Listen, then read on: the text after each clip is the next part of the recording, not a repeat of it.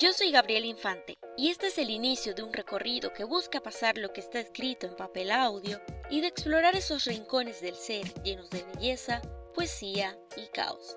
Esto es Poesía para la Vida, el podcast de las vidas de Gabriela.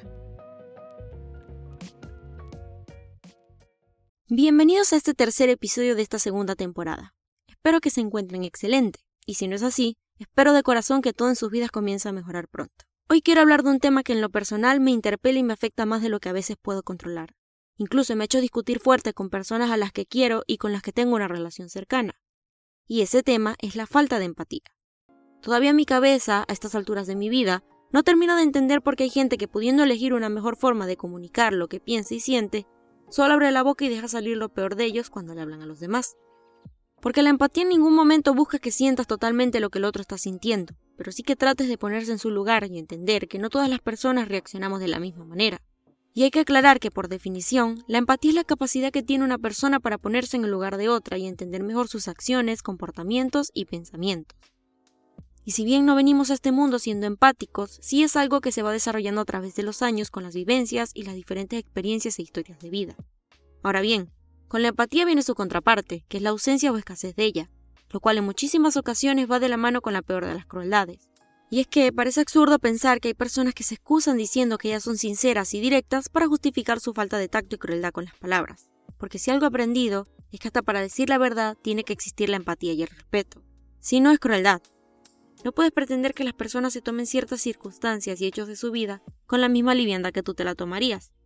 Porque así como tú tienes tu historia, los demás tenemos una con mil y un aristas.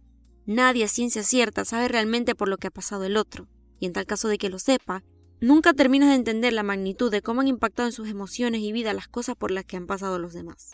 Yo puedo entender que alguien no sepa comunicarse correctamente, pero me parece inaceptable que existan personas que aún sabiendo por todo lo que ha pasado el otro, elijan clavar sus palabras hirientes en la sensibilidad de los demás.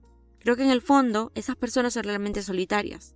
No se conocen bien a sí mismas y no han tenido un círculo que los entienda y abrace pero eso no te da motivo a lanzarle al otro palabras hirientes. Porque una cosa es no saber interpretar tus emociones y otra ser un indolente, creer que porque tú viviste una situación dolorosa y el otro bajo tu supuesto criterio no, tú mereces más mérito que el otro, o que la otra persona tiene que sufrir y vivir lo mismo que tú pasaste para que puedas sentir un poquito de empatía. Según el Centro de Psicología de Madrid, la ausencia de empatía repercute en la vida de la persona que carece de ella y en las que forman parte de su vida, generando inestabilidad, problemas a la hora de relacionarse y de adaptarse y es su entorno quien le hace ver este déficit, siendo sumamente complicado que puedan llegar a comprenderlo.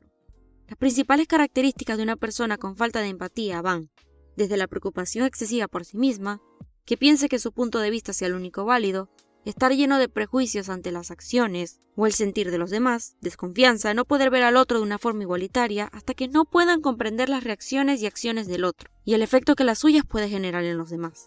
También hay que decirlo, Estigmatizar a esa persona tampoco la va a ayudar a empatizar. Si bien el cambio debe ser de cada uno, quizás si el entorno se lo refleja con claridad puede entenderlo. Pero lo más importante de todo este tema es saber cuándo hay que alejarse de esas personas sin importar el vínculo que tengas con ella. Porque en muchísimas ocasiones vas a poder decirle cómo sus palabras te hacen sentir o cómo lo que comunicas hace sentir mal a los demás. Pero si no son capaces de entenderlo, lo mejor es salir de ahí. Porque con el tiempo, esa gente solo termina haciéndote mucho daño.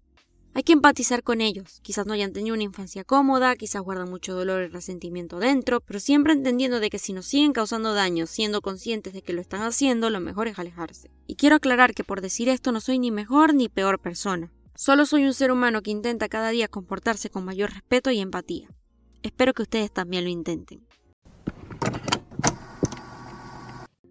Ahora los dejo con el poema de la semana. Estoy aprendiendo a aceptar mis partes rotas, hacer las paces con ese lado de mí que todavía no se termina de reacomodar y necesita ajustes, a aceptar todo lo que nunca se hizo realidad, lo que me falta por cumplir, las promesas rotas y mucho de lo que no estuvo destinado a ser mío. Estoy aprendiendo a ser paciente conmigo misma, escudriñando viejas heridas, reconociendo lo que aún duele, aceptando que hay cosas sin sanar que merecen ser soltadas de una vez por todas, aunque muchas veces deba volver a curarme una y otra vez. Aunque las palabras puedan desencadenar un caos y los recuerdos se sientan como estar viviendo nuevamente una tragedia, poco a poco estoy aceptando qué historias sí y qué historias no vale la pena guardar. Mi lugar feliz es este, donde puedo convivir con mis matices, donde limo los bordes de mis roturas para que no corten, donde las heridas ya no duelen, donde vuelvo a brillar y tengo paz interior.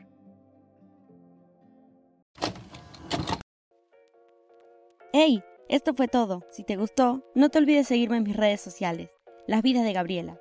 O también puedes apoyarme comprando alguno de mis libros. Toda la info está en mis redes sociales.